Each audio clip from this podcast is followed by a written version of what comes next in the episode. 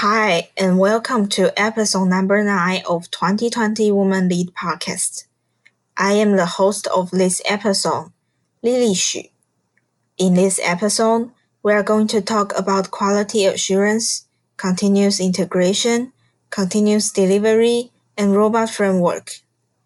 These terms are most often mentioned in software engineering and are introduced very briefly and clearly in this interview.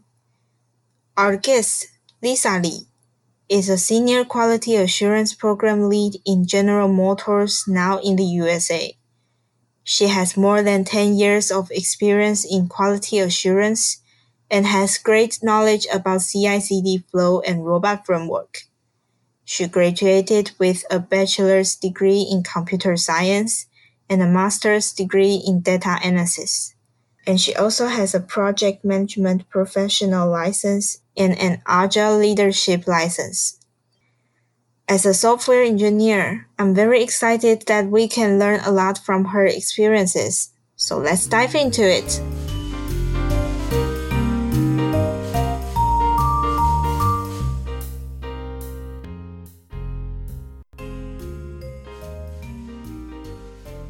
Hello, Lisa. It's great to have you here today. Hi, it's my pleasure. I heard there's some stereotypes about software engineer, like engineers are very good at re- repairing computer. I also used to think that the quality assurance engineer is responsible for doing testing manually can you give us a brief introduction about the difference between software quality assurance engineer and test engineer? What are the responsibilities of a quality assurance engineer? Well, speaking of quality assurance, well, a lot of I think a lot of people think a job for QA is they all they do is do the click clicking testing or finding bugs, finding defects, and a lot of times they introduce themselves as uh, "I break the build." It's not just a stereotype, and it, it's also a behavior that is self undermining your job as a QA. I thought. I often have to remind my team that you're a QA and there's so much more to it. You're not just a tester.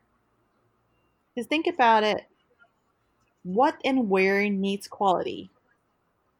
The answer should be everywhere. Your requirements needs quality, your code needs quality, your testing needs quality, your process needs quality. Of course, your product delivery needs quality.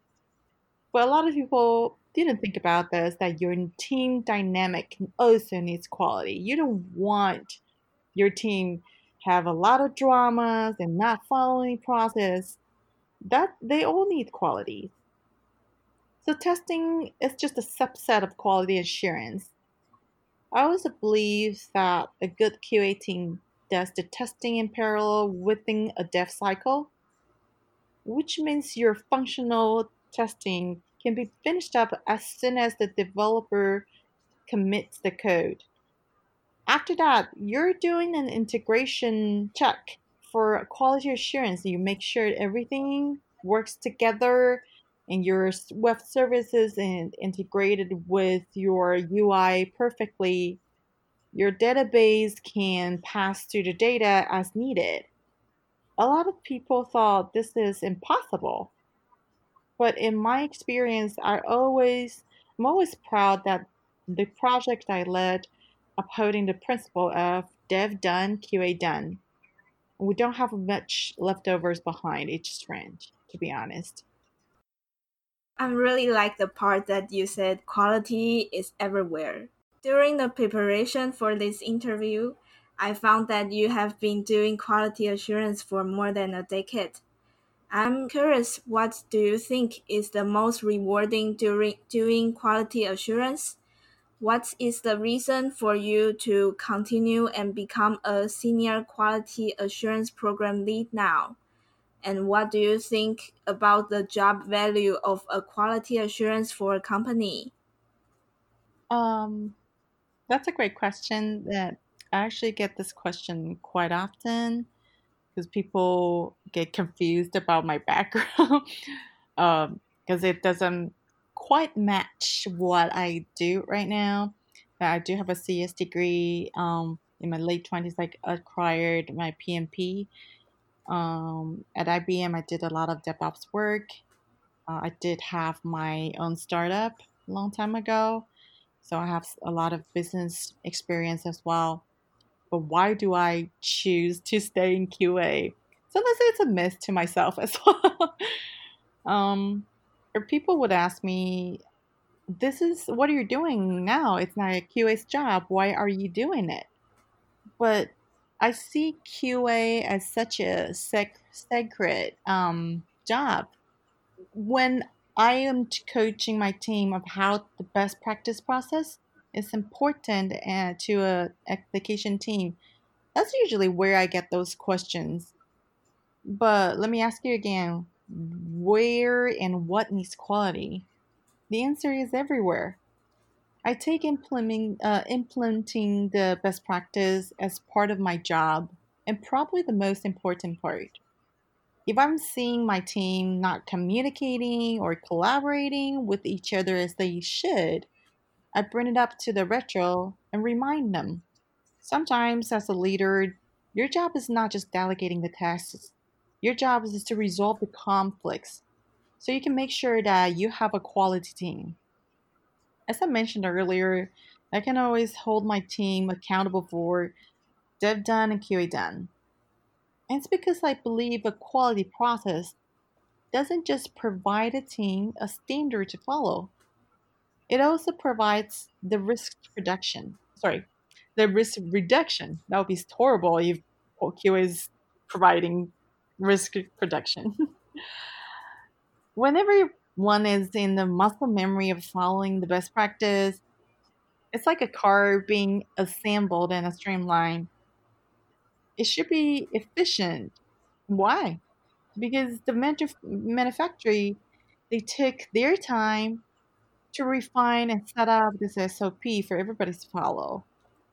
I'm a big, big fan of process, but I also don't agree and let the process get in the way. A lot of things they do have process, but still they cannot optimize the efficiency. Why? because they didn't think your process can be changed. A good process should be always under reviewing and revising. The team has to go through the battles to find what's the best practice for you, for your team. An industry standard best practice doesn't mean that you can make it better anymore. I believe that a good QA will be able to facilitate those important changes and lead them to help a team to achieve quality in every single way. So, I want to dive right into continuous integration and continuous delivery. These two terminologies are abbreviated as CI/CD, most often mentioned it in the concept of agile software development. Can you give us an idea of what was the method before implementing CI/CD flow? What kind of problems are fixed after implementing CI/CD? And what role do CI/CD play in the development process? It's a very deep question, actually, because you mentioned Agile, you mentioned CI/CD. But for a starter, I want to talk about Agile. It's it's such a myth for a lot of dev teams, for a company even. But the reason Agile is becoming popular is because it's a methodology. And remember, Agile is not it's not a process. To me, it's it's a methodology. It's a it's a spirit. That means you can always pick up and go. But to back up Agile, you need review, you need collaborations and communications. When I do any trainings about Agile, I always have my team to remember Agile is about three words reviewing, collaboration, and communications. And about CI/CD, Why is CI/CD so important with automation? Most people mix CI and CD to begin with. Uh, not just that, they also forget about CT, which is continuous testing. And automation pipeline, CI/CD pipeline, is not just about testing. It's the things you do during your dev cycle, like the code management part. It's mostly representing the CI part. Uh, scheduling builds and deployments, they're more the CT, CD part. Then you set up your promotion criteria for your build, running automation test against it. That is your CT part. And all of them, they have automation involved. There is a concept that I really want to clear up for people that automation isn't for fixing problems. It is providing an enhancement for your dev team, your dev process to be more efficient and productive. Think about it. This is an example I like to give. Like, you have a new car, you can drive it, but if you want to run like a race car, you add the nitrous oxide to help your engine to be more robust during the combustion. But would you say your car was broken? And if you didn't do any homework and just buy everything that people tell you to buy for the tool set and, and put in your car, yeah, that's very possible that you can break your car, which was working. It's the same for organizations. Take your time to learn the benefits of the tools. Does it fit in your budget? Is it easy for your employees to learn? Does the current technology stack for your company com- it's compatible to your CDI, CDI, CD tool set? to be honest, like I don't have a preference of tools. I think there is a reason it's selling. It's on the market. It's running. Any tools which is on the market for say CD pipeline does its job these days. Speaking of test automation, while there are so many tools are running the race on the market, you recommended robot fr- framework. Can you give us a quick intro about this tool that's not so familiar by engineers? Can you share more about the trials when you or your team start using robot framework and how do you integrate it into your CI/CD pipeline? What's the challenges you have gone through during the implementation? Well, uh, I want to work backwards to, for your question. Like, I want to talk about the challenge for starter. I think two, at least in my workplace, that two of the biggest challenge for test automation is first, like, not all QAs can be great programmers or they have prior experience of coding about Java, C sharp, or anything, right? So lack of a technical expertise. Um, that was the first, and the second would be the engineers seem that they can't balance the load between the manual test and the automation test. They don't know when should I do automation test and when should I do manual test. Do I have to pick one because we have so much work in a sprint time? A lot of times I can only pick manual test or I can only pick automation test. And a lot of people just fall back to what they're comfortable with, which is manual test. But let me make it clear manual test is not going away because first of all, your product is made for a human being. You will always need a human to feel your product. Mm-hmm. Therefore, um, test automation is supposed to be designed for raising quality of the delivery, finding issues earlier and test faster. It's supposed to enhance the, uh, the efficiency and increase productivity for the test cycle. It is not meant for avoiding issues. because you can't prevent issues. You're not the one who's writing code. But you can definitely lower the production risks by running the test automation constantly and increase your data driven test coverage.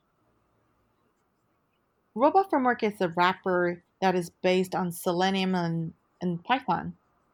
It uses a, methodology it's called keyword driven that provides users using a natural language to write your scripts. What it means is I can use not just English to write scripts, which is the most programming languages based on. I can use Chinese to write my automation scripts. I can use German to write my automation scripts. And you don't need much prior knowledge of programming at all. You can pick it up and start writing test automation tomorrow. Uh, the installation and setup takes, I would say, 15 minutes for someone has not experienced of any programming because the keywords were designed in natural languages that your business team can definitely read your scripts as well.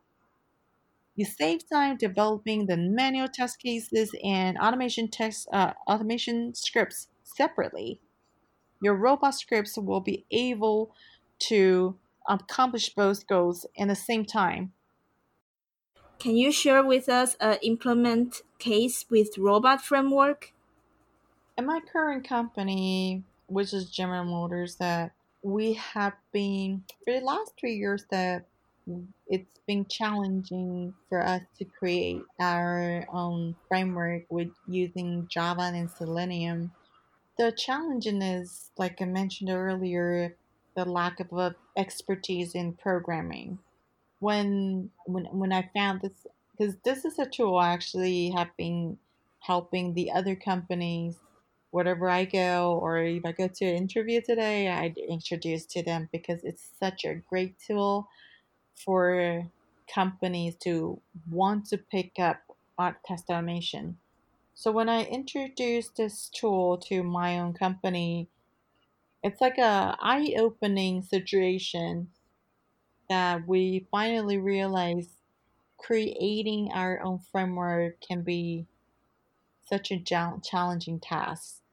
So I'm actually working with my company, um, the leaderships to create a POC, which is a proof of concept project that we have participants, they have no prior programming experiences, they've never done test automation, they're just a traditional QA. They there's uh, the levels from junior, mid level, and senior. So we're in the middle of implementing this tool. I'm really excited. I'm very confident that we only have a good result coming up but to my prior experiences uh, working with a smaller scale of companies, it was a very to uh, I think we spent less than a month to start our test automation using Robot Framework for everybody to learn and uh, set it up with the, with Jenkins as the city CI/CD pipeline, uh, the build and deployment tools and the funny thing is, I used to work with a director that we parted our ways from the company. Then he went to Visa, and now Visa is using Robot Framework. And they have a they also have a great implementation case that they integrate with their CI/CD pipeline toolset. It's used in their daily dev cycle. And Robot Framework is actually designed by uh, engineers at Nokia. Nokia is another big company was using robot framework. So with those stories to back it up, again, I'm a big fan of this tool that is simplified so much um, dependency issues that we need for any programming tools. Got it. So What's the most challenging obstacle happening in your career and how did you overcome it? A lot of people they actually don't know that I, I live in Taiwan um, most of my life until I was 30. Um, and I went to a school in Taiwan, which is Wenhua Daxue. It was not a very high ranking school. In Taiwan, it's very competitive. it's like if you don't go to a good uh, public school in your high school, you're done. so, like I said, I didn't go to um, a high ranking college. That kind of made my career in Taiwan a little bit uh, challenging and um, difficult to pursue. Um, I always feel like I I won't be able to find to get in one of those um, Fortune uh, 500, you know, company. Then IBM they reached out. I I was a contractor. They reached out, which I I and and they saw I made there. I have a lot to offer, which I I'm I feel like I always in them. Like I, I appreciate so much that they gave me an opportunity for me to prove what I can offer. But even do even working at IBM, it's such a it's like top 500 company. I always have this scare that if today I left IBM, where can I go? Are people are people still gonna look into my education experience or they actually want to know what I can do? So just one day, um, I just decided and I picked up all my things and I moved to States with um, $2,700. I moved to States. I, I live in Austin, Texas, which is the one of the most fast growing city for engineers, for IT companies. And with $2,700, like there's not many places I could rent. And I did I mention that I didn't even have a job lined up? wow. Yeah. And actually I got two, three offers within the a month. One of this is also IBM, but because they saw the experience that I had, but I decided to take other another offer because I want to experience different company cultures and take on more new challenges. I can't think of what was the most challenging obstacles, but I would say um, I have challenges all the way to. I would say this this duration of me moving from Taiwan, a place that is so cozy, the people are friendly, to a country it's foreign and as an Asian woman, it's it's never easy. Mm-hmm. Since this interview is coming to the end, any advice or suggestions for people who are going to work as an engineer or a newcomer? How can women use the right concept to develop their career? I would say if you're trying to become an engineer, um, I mean, in IT specifically, or you're a college grad and that you are looking for a job in in IT, I would say, I would say I always encourage my team, even they're working in a QA team, go explore because IT is everywhere now. It's such a big field, a big playground for you that any job in IT can be technical these days. I got a lot of uh, QAs that come to me and say, I feel like QA cannot make me much money or get to where I want to. I want to stay technical. But, you know, QA can be as technical as they want to. People who works in marketing these days, they have to learn Python. They have to learn uh, data analytics skills. That's technical. So don't limit as a person, as an mm-hmm. individual, for your career, never limit yourself. And even if your title is an engineer, is a QA, is a developer, you can always, always reach your hands far. This is my the philosophy of um, for my job, for my career. I always encourage people create your job. if you don't i when someone comes to me and say i want to change a field then i ask them do you know why you want to change it is it because you found something it takes more interest out of you or it is because you just simply don't like what you're doing right now because not liking your job and wanting to quit is not an enough reason if you don't like your current job change it make it different. Make a job that you will like.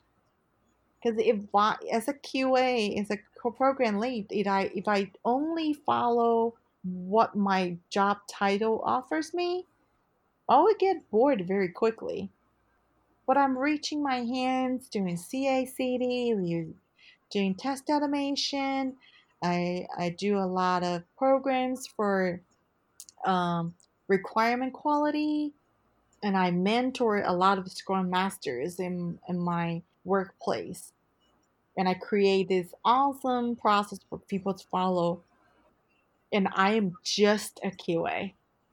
So it's, it's not a suggestion for women, not for them, for anyone, any individual that create a job you like.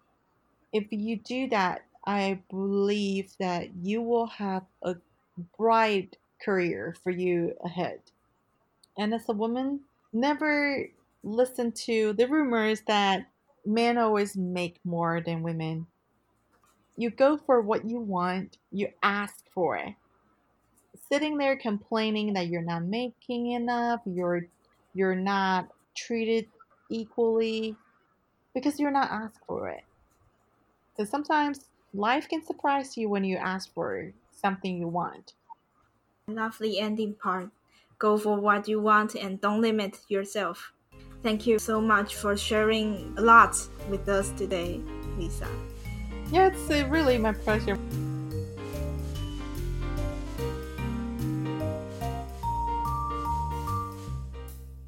Thank you for listening to this episode. I'm your host, Lily Xu.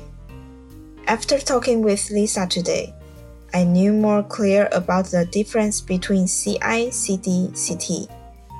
I also really like her quality assurance spirit and admire her courage to face every challenge. What do you think about today's content?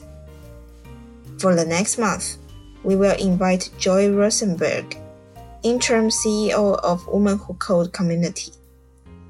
If you want to hear more stories about women in the technical industry, welcome to leave a review to us and don't forget to listen to our podcast on the 20th of each month.